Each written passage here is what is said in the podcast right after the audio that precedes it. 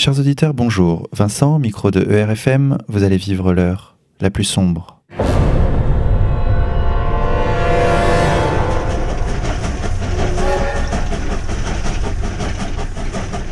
Chers auditeurs, en cette nuit de Noël, ERFM vous accompagne avec une émission consacrée à la vie de Jésus. Pour parler de ce sujet, nous accueillons l'abbé Patrick Delarocque. Mon père, bonsoir. Bonsoir. Merci d'avoir accepté notre invitation. Vous êtes prêtre de la Fraternité Saint-Pidis, curé de Saint-Nicolas du Chardonnay où on peut vous retrouver. Alors mon père, est-ce que vous pourriez décrire rapidement ce qu'est euh, cette fraternité? Elle a tout simplement été fondée par monseigneur Lefebvre en 1970, tout simplement pour garder la tradition de l'Église catholique, celle qui a sanctifié des générations de saints, et garder cette tradition au milieu de toutes ces nouveautés qui venaient envahir euh, non seulement le monde, mais l'Église et perturber très profondément son message. Vous parlez de Vatican II Vatican II, effectivement, a été l'officialisation de ce bouleversement qui a ravagé l'Église. Alors, chers auditeurs, comme chaque semaine, je suis accompagné de mon partenaire animateur Xavier de la rédaction d'égalité et réconciliation. Xavier, bonsoir. Bonsoir Vincent, bonsoir mon père, bonsoir à tous.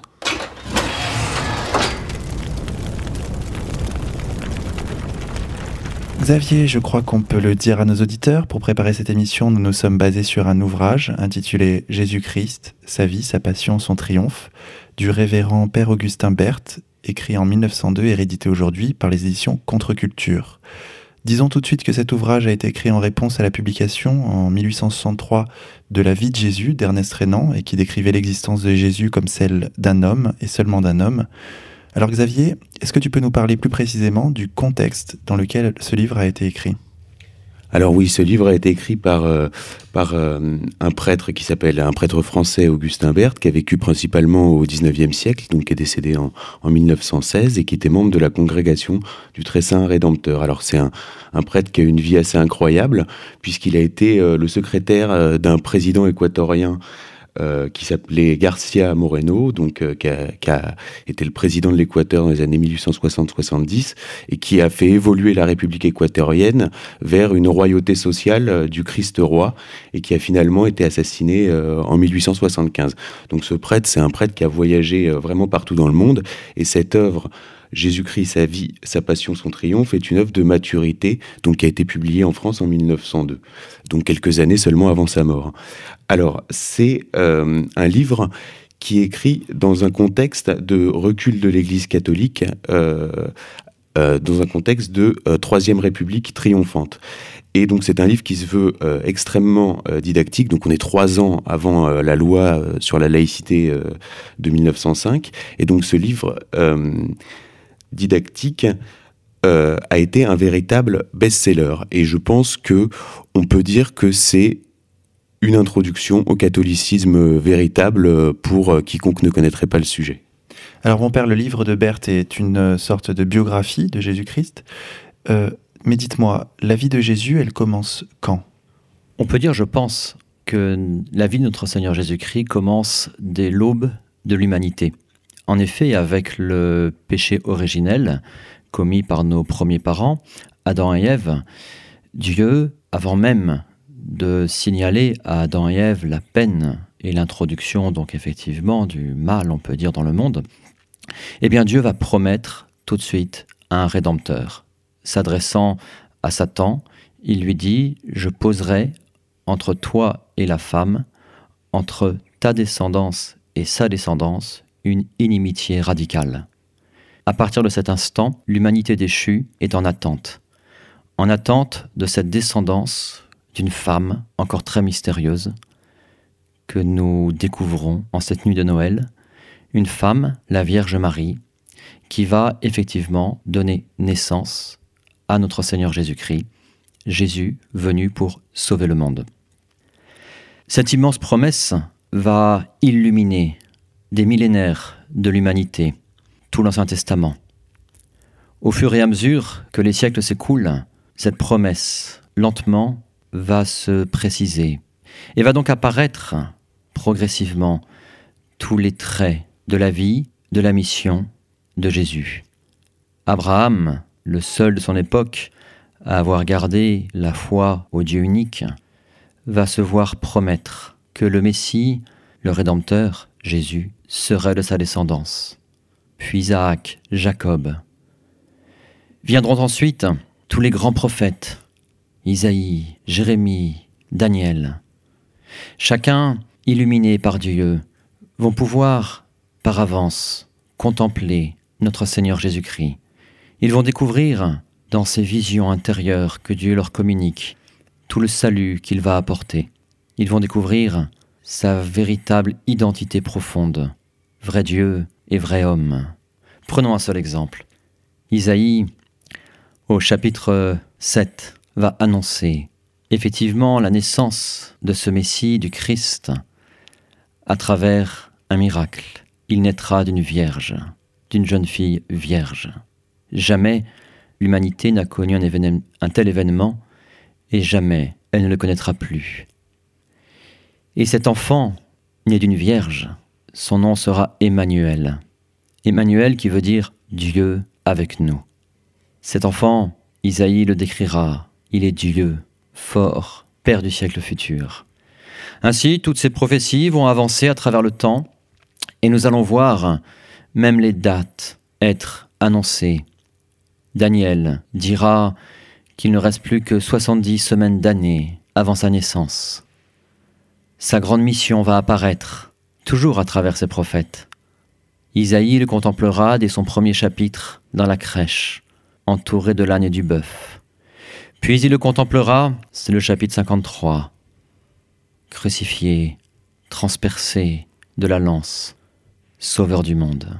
Tout notre Testament est cette attente du Messie, cette attente du Christ qui, en cette nuit de Noël, vient naître de la Vierge Marie dans la crèche. Donc, Jésus, Yeshua en araméen, oui. Yeshua ben Joseph, oui. est euh, né à Bethléem, oui. vécu sous Tibère, oui. mort euh, sous Ponce Pilate. Dites-moi, mon père, pourquoi l'appelle-t-on le Christ également? Effectivement, les noms sont très porteurs. Jésus-Christ, deux noms. Un qui lui vient du ciel, tu l'appelleras Jésus, fut-il dit tant à la Vierge qu'à Joseph. Jésus, Joshua, veut dire Dieu sauve. Il est Dieu venu nous sauver. Alors la grande question est de savoir quel est ce salut. Qu'est-il venu apporter au monde? Et là, c'est le mot Christ qui vient nous répondre. Tout chargé de ces figures précisément de l'Ancien Testament. Christ, littéralement, ou Messie, selon l'origine hébraïque, veut dire celui qui a reçu l'onction, l'onction divine. Or, dans l'Ancien Testament, trois types de personnes recevaient l'onction sacrée. Il y avait le grand prêtre. Israël, le peuple hébreu, ne connaissait qu'un seul grand prêtre. Il y avait ensuite les prophètes. On va voir Élie, le plus grand des prophètes, qui va oindre son successeur, Élisée. Et enfin, bien sûr, il y a les rois qui recevront de la part des prophètes, justement, l'onction sacrée. Prêtres, prophètes, rois, ce sont là les trois caractéristiques du Christ. Il le dira, je suis la voie, la vérité, la vie. La vie, il est venu nous l'apporter, la vie de l'âme, la vie d'union à Dieu, la vie qui apporte la paix profonde, parce que en lui, par lui, avec lui, l'âme chrétienne est unie à Dieu, elle est enfant de Dieu. À tous ceux qui l'ont reçu, dira Saint Jean, contemplant la crèche, à tous ceux qui l'ont reçu a été donné le pouvoir de devenir enfant de Dieu. Il vient nous apporter cette vie, d'union à Dieu, cette vie éternelle. Il est prêtre. Il est prophète, un prophète n'est pas d'abord celui qui annonce les choses futures. Non, non. Un prophète, c'est en tout premier lieu celui qui parle avec la véracité de Dieu, avec la puissance de Dieu. Et comme Dieu, effectivement, voit à travers tous les temps passés comme futurs, eh bien le prophète, dans sa vision, englobera le passé et le futur selon que Dieu lui donnera de communier sa science. Et le Christ, donc, est le prophète par excellence, puisqu'il est Dieu lui-même. Il est la parole de Dieu incarnée. Et le Verbe s'est fait chair, et il a habité parmi nous. Ce Verbe, c'est le Verbe divin, c'est la deuxième personne divine de la Sainte Trinité qui nous est communiqué. Il vient nous parler, il vient nous révéler ce qu'est Dieu, ce qu'est l'homme, ce pourquoi nous sommes faits. Il est prophète. Une telle révélation pourrait peut-être nous décourager quelque peu devant cette ambition extraordinaire que Dieu a pour nous. Il nous l'a dit, soyez parfaits comme votre Père céleste est parfait. Il y a de quoi décourager toutes nos fragilités, nos faiblesses, nous ne connaissons que trop. Alors non seulement il est prêtre, non seulement il est prophète, mais encore il est roi. Le roi ici, ce mot d'une richesse extraordinaire quand il s'applique au Christ. Ce roi ici en premier lieu est celui qui nous guide, qui nous mène jusqu'au ciel. Je suis la voie, le chemin. Hors de moi, dira-t-il, nul ne peut voir le Père. Hors de lui, il n'y a point de salut. Hors de son corps mystique, qu'est l'Église catholique, il n'y a point de salut. Il est celui, tel un grand frère, c'est un petit peu comme ça que l'appellent les apôtres lorsqu'ils disent qu'il est le premier-né d'entre les morts. C'est un petit peu comme ça qu'on peut le considérer, un grand frère qui nous prend par la main et qui, par sa puissance divine, nous tient, nous soutient, nous conduit, nous mène jusqu'au ciel. Cette image, il l'avait prise, se décrivant comme le bon pasteur, qui connaît ses brebis, qui va chercher la brebis égarée, blessée, qui la pense, qui lui redonne vie, qui l'amène au bercail. Cette euh, conduite que le Christ fait de nous, c'est déjà un petit peu un des aspects de sa royauté. Il est prêtre, il est prophète, il est roi, c'est ce que signifie le mot Christ. Alors mon père, est-ce que vous pouvez nous rappeler les premières années de la vie de Jésus, euh, de l'annonce par l'ange Gabriel de l'Immaculée Conception euh, jusqu'à la fuite en Égypte, qui déjà révèle son destin de prophète Bien sûr, bien sûr. Donc l'histoire concrète de l'incarnation de ce Verbe fait chair commence effectivement au jour de l'Annonciation. Là, Dieu envoie auprès d'une vierge, dénommée Marie, l'ange Gabriel, pour lui demander son oui. Son oui au plan de Dieu, son oui au salut de l'humanité. Veut-elle être la mère de Dieu, la mère du Christ qui est Dieu? À cette vocation, la Vierge avait été préparée par tous les dons du ciel. Elle était immaculée conception.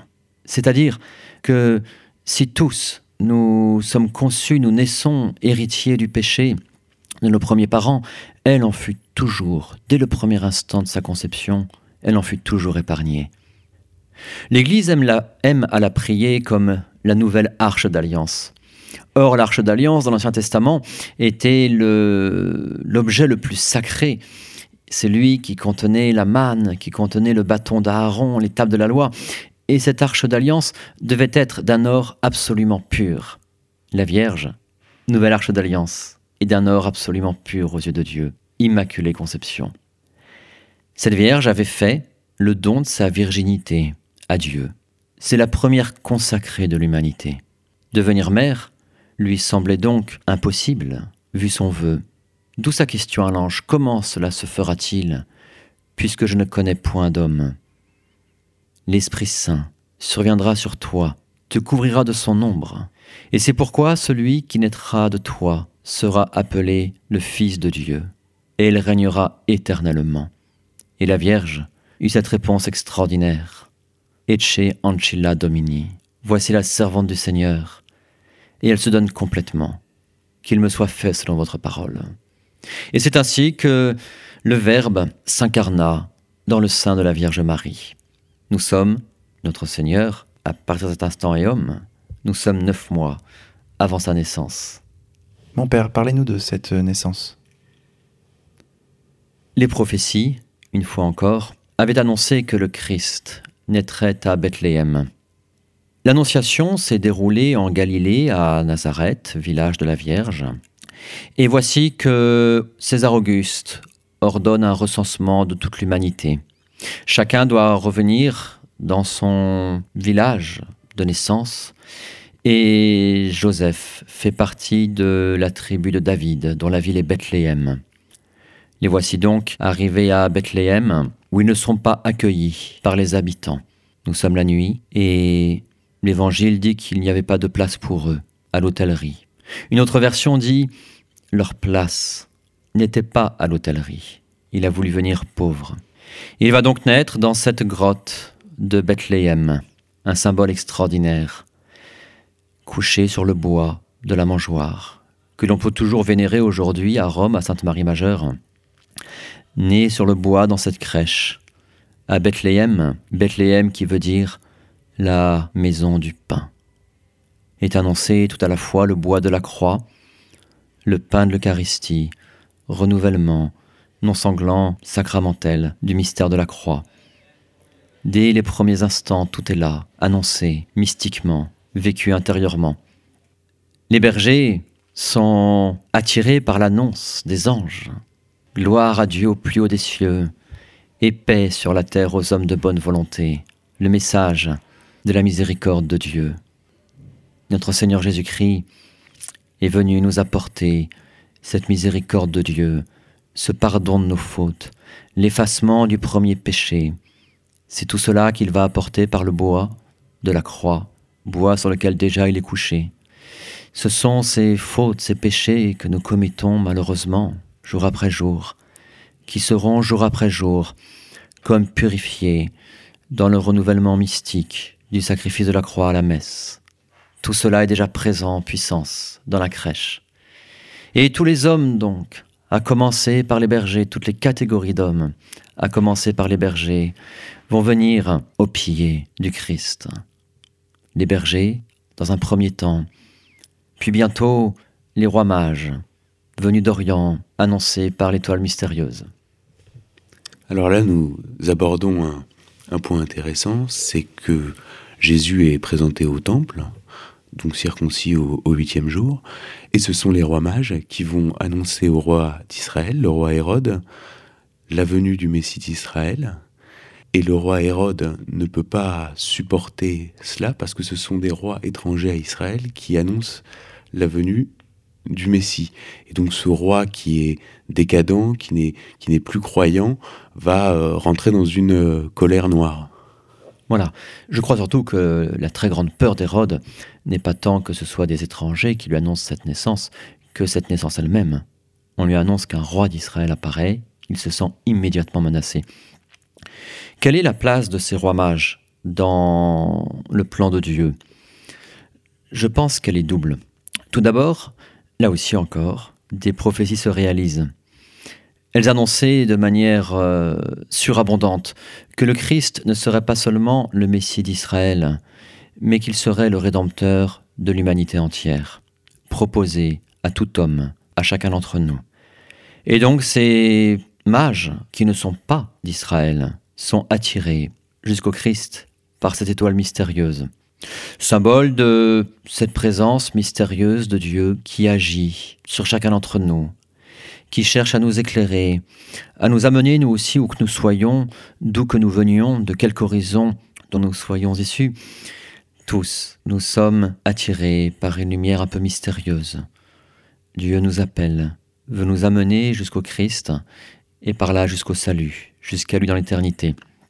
Donc ces rois mages, en ce sens, oui, sont effectivement l'image de cette universalité du salut apportée, proposée par notre Seigneur Jésus-Christ ils sont également rois.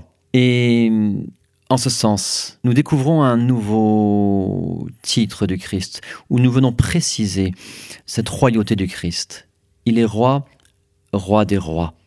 Il ne vient pas seulement pour sauver des individus, il vient également pour être comme le ferment de nos sociétés, qui par là même vivront dans une paix beaucoup plus grande, beaucoup plus vraie.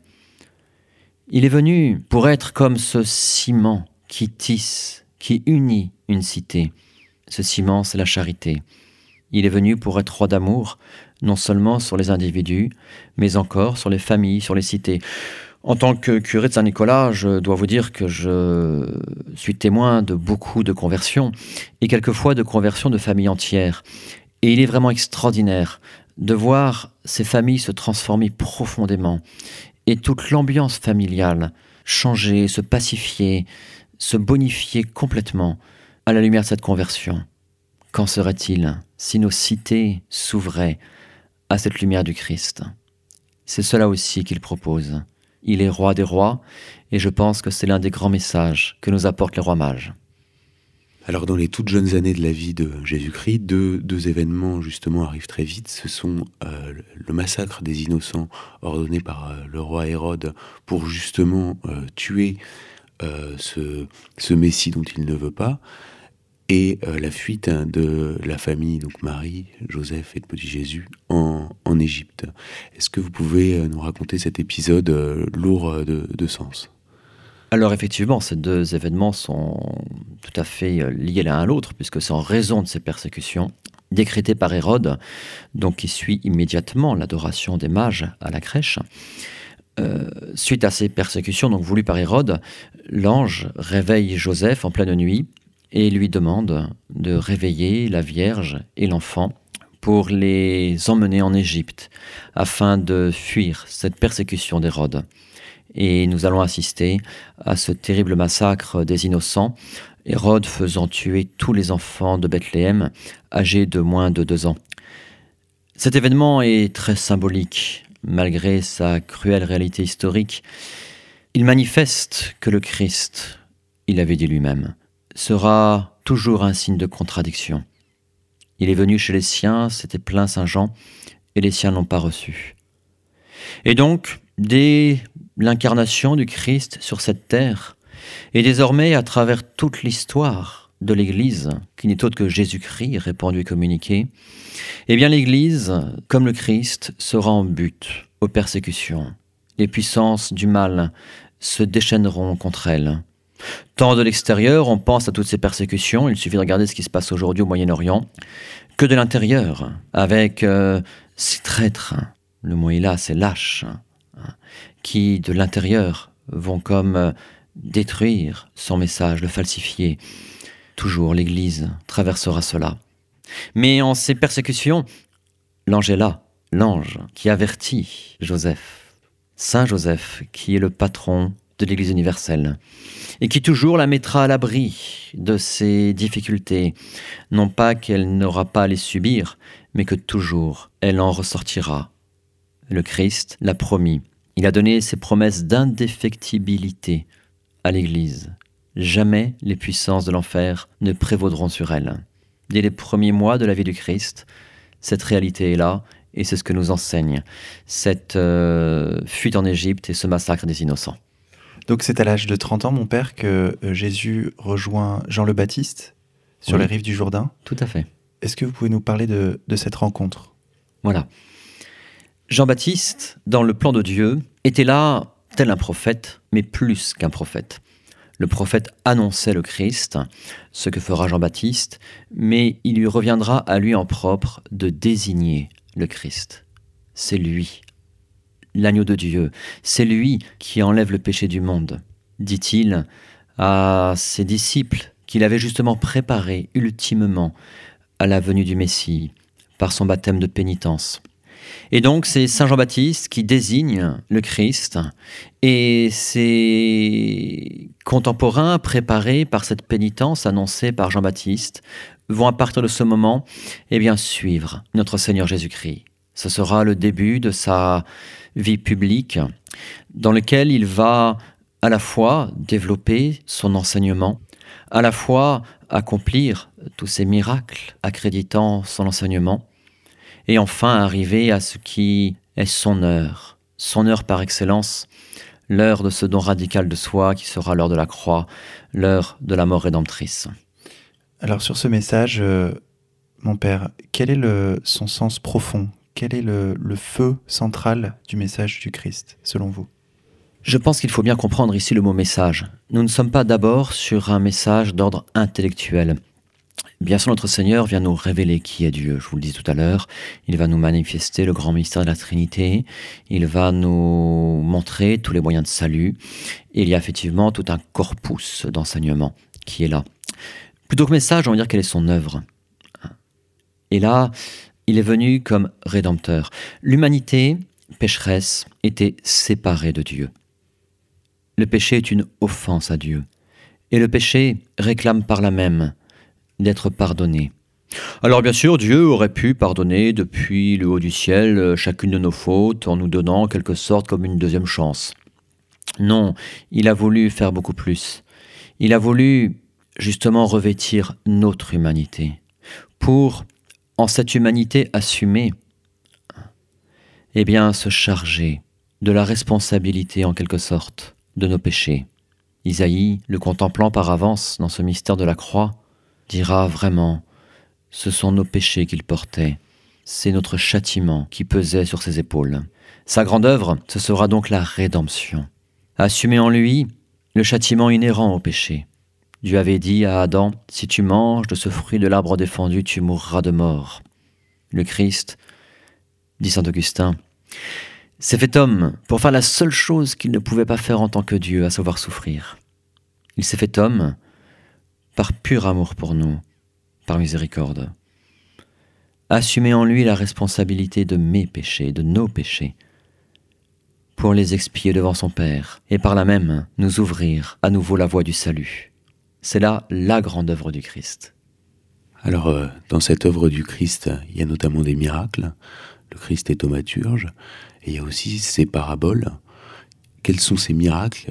Si vous pouvez nous en décrire quelques-uns euh, succinctement, et quel est l'enseignement de, ces paraboles? Et euh, de la même façon, si vous pouvez euh, nous donner un exemple ou deux de paraboles très marquantes. Alors, dans un premier temps, on va s'arrêter aux miracles. Ceux-ci ont deux buts. Tout d'abord, effectivement, prouver, montrer tant à ses contemporains qu'à nous-mêmes, qu'il est Dieu et montrer la bonté de Dieu. D'où ces multiples miracles de guérison, d'où ces résurrections qu'il a opérées.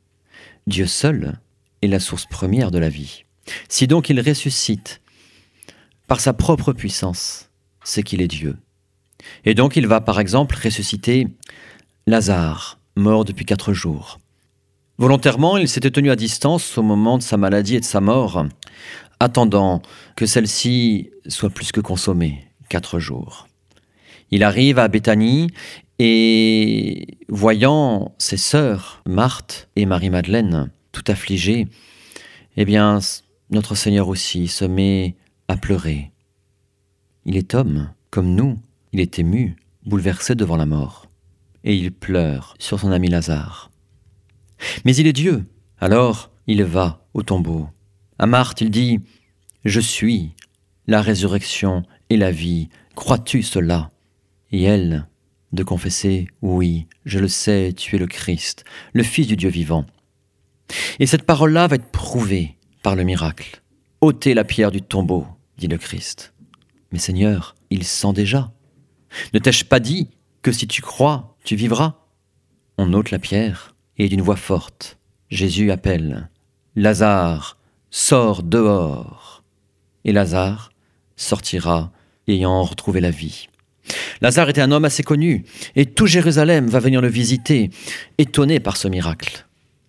Premier type de miracle, notre Seigneur vient montrer qui il est, vrai Dieu, il ressuscite, vrai homme, il pleure sur la mort, et cette bonté extraordinaire de Dieu, venue justement nous ressusciter, nous qui étions morts par nos péchés. Mon père, euh, un autre exemple de miracle? Je vais prendre une guérison, celle du lépreux. Parce que, à travers les miracles, notre Seigneur nous montre qui il est, ce qu'il est venu faire, mais en même temps, il va nous montrer les dispositions qu'il attend de nous. Ce lépreux, donc, vient se présenter au Christ. L'Évangile dit qu'il lui montre sa lèpre. Il y a là une audace extraordinaire. En effet, un lépreux, dès que sa maladie était découverte, était aussitôt banni de la vie sociale. Il était relégué dans la vallée de la mort, il devait errer de par les chemins, loin de tous. Et donc chacun cachait sa maladie, parce qu'à partir du jour où elle était connue, c'était la honte et la relégation à tout jamais. Symbole peut-être de nos péchés, que nous n'aimons pas regarder, dont nous avons honte, et que par-dessus tout nous voulons cacher. Mais ce lépreux, il va au Christ, et lui montre sa lèpre. Il y a là une foi extraordinaire. Il sait que lui, loin de le condamner, il peut le guérir. Seigneur, lui dit-il, si tu le veux, tu peux me guérir. Remarquez que son regard n'est même pas focalisé sur son mal à lui, mais sur la puissance du Christ. Notre Seigneur, par ces simples mots, lui dit, Je le veux, sois guéri. Et aussitôt, il fut guéri. Histoire magnifique de la rencontre entre le Christ et chacun d'entre nous, et cette volonté de salut qui est venue nous apporter notre Seigneur Jésus-Christ. Alors mon Père, j'aimerais maintenant qu'on aborde le, véhicule propre du message du Christ, que sont les paraboles. Est-ce que vous pouvez nous expliquer ce que sont les paraboles? Euh, Personnellement, une, m'a beaucoup touché, c'est la, la parabole des vignerons homicides. Euh, est-ce que vous pourriez nous, parler d'abord des paraboles et plus spécifiquement de, de celle-ci Alors une parabole, on peut dire en quelque sorte que c'est comme une fable. On connaît les fables de La Fontaine, c'est une histoire fictive présentée par notre Seigneur Jésus-Christ, mais à travers laquelle il y a évidemment tout un message, tout un enseignement, très imagé, très concret, et par là même à la portée de tous. C'est l'avantage de ce type d'enseignement. Cette parabole des vignerons homicides, et je comprends votre prédilection, est très belle. Peut-être peut-on la lire tout simplement en Saint Matthieu, en son chapitre 21. Il y avait un père de famille qui, ayant planté une vigne, l'entoura d'une haie, y creusa un pressoir, y fit bâtir une tour. Autrement dit, apporta tous ses soins, tout son amour. L'ayant confié à des vignerons, il partit pour un pays lointain. Or, le temps des fruits étant proche, il envoya aux vignerons ses serviteurs pour recevoir le fruit de sa vigne. L'être humain, à qui effectivement Dieu confie la vie, tous ses biens, toutes ses qualités, toute sa vocation d'enfant de Dieu. Et Dieu attend que nous produisions des fruits de charité et de vérité. Il envoya donc aux vignerons ses serviteurs pour recevoir les fruits de sa vigne. S'étant saisis de ses serviteurs, les vignerons bâtirent l'un, tuèrent l'autre, lapidèrent encore un autre. Nous avons là, hélas, toute l'histoire peut-être d'Israël dans l'Ancien Testament, qui tua ses prophètes, Jérémie, ou encore Isaïe, coupé en deux par le milieu. Il envoya de nouveau d'autres serviteurs en plus grand nombre que les premiers. Devant cette malice de l'homme, Dieu redouble de prévenance, d'appel. Il envoie ses serviteurs en plus grand nombre. Mais les vignerons les traitèrent de même.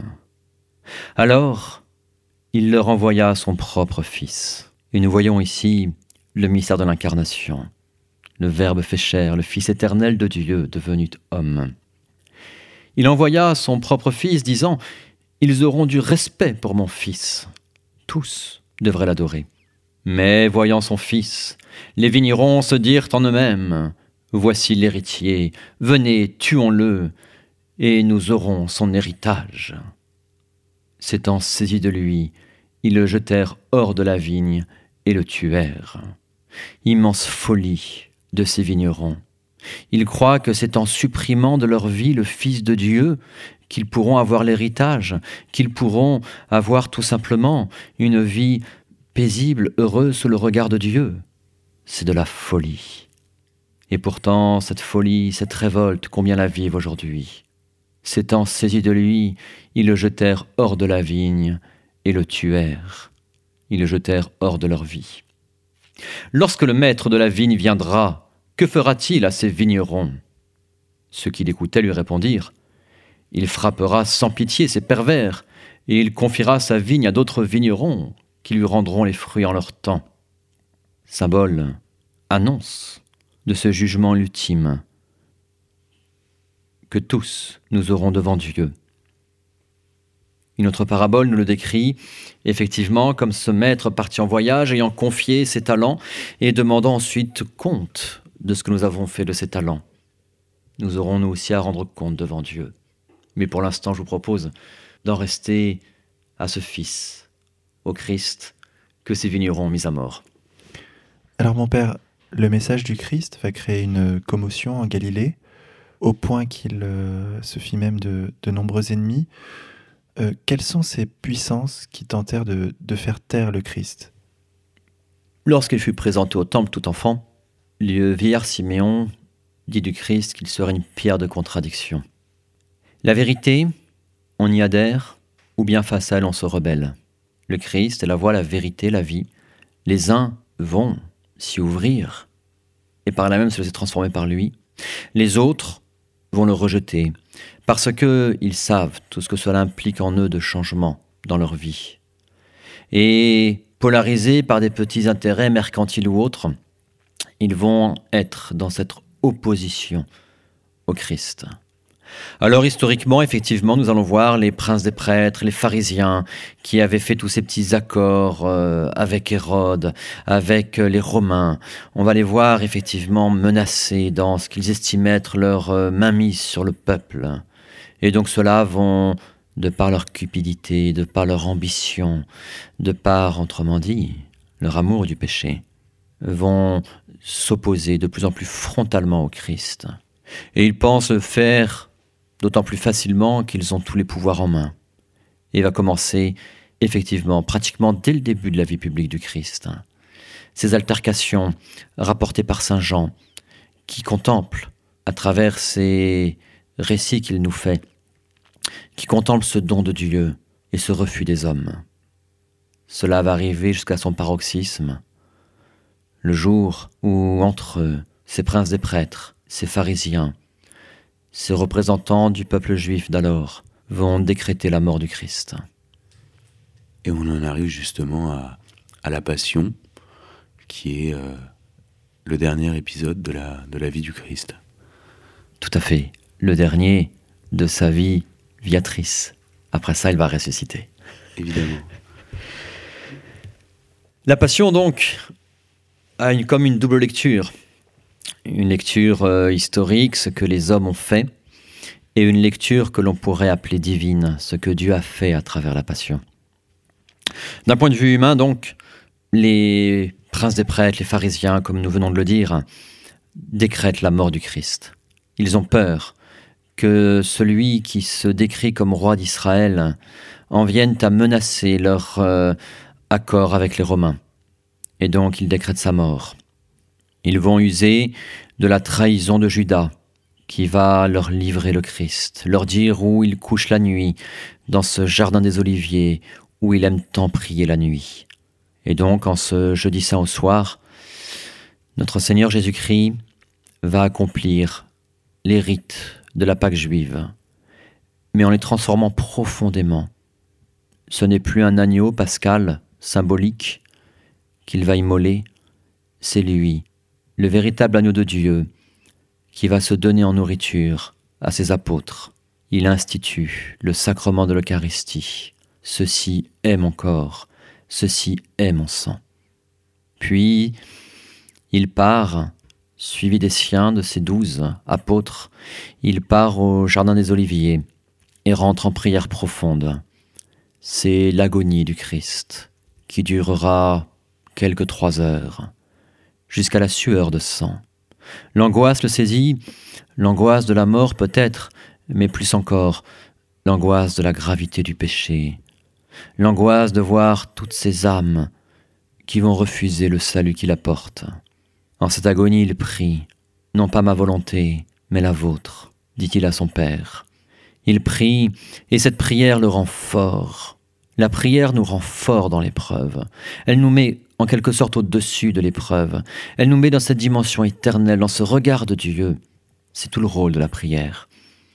Et le Christ en sort fort. Et il va au-devant de ce qui arrive pour l'arrêter. Ces satellites du grand prêtre, cette cohorte armée de bâtons, de glaives. Il va au-devant d'eux. Qui cherchez-vous? Jésus de Nazareth. C'est moi. Alors si c'est moi que vous voulez, ceci, dit-il en désignant ses apôtres, laissez-les aller, il va se livrer, pour que nous autres, ses disciples, eh bien nous soyons épargnés par le prince de ce monde, par Satan. Et le voilà donc arrêté, emmené de nuit auprès du grand prêtre que l'on réveille.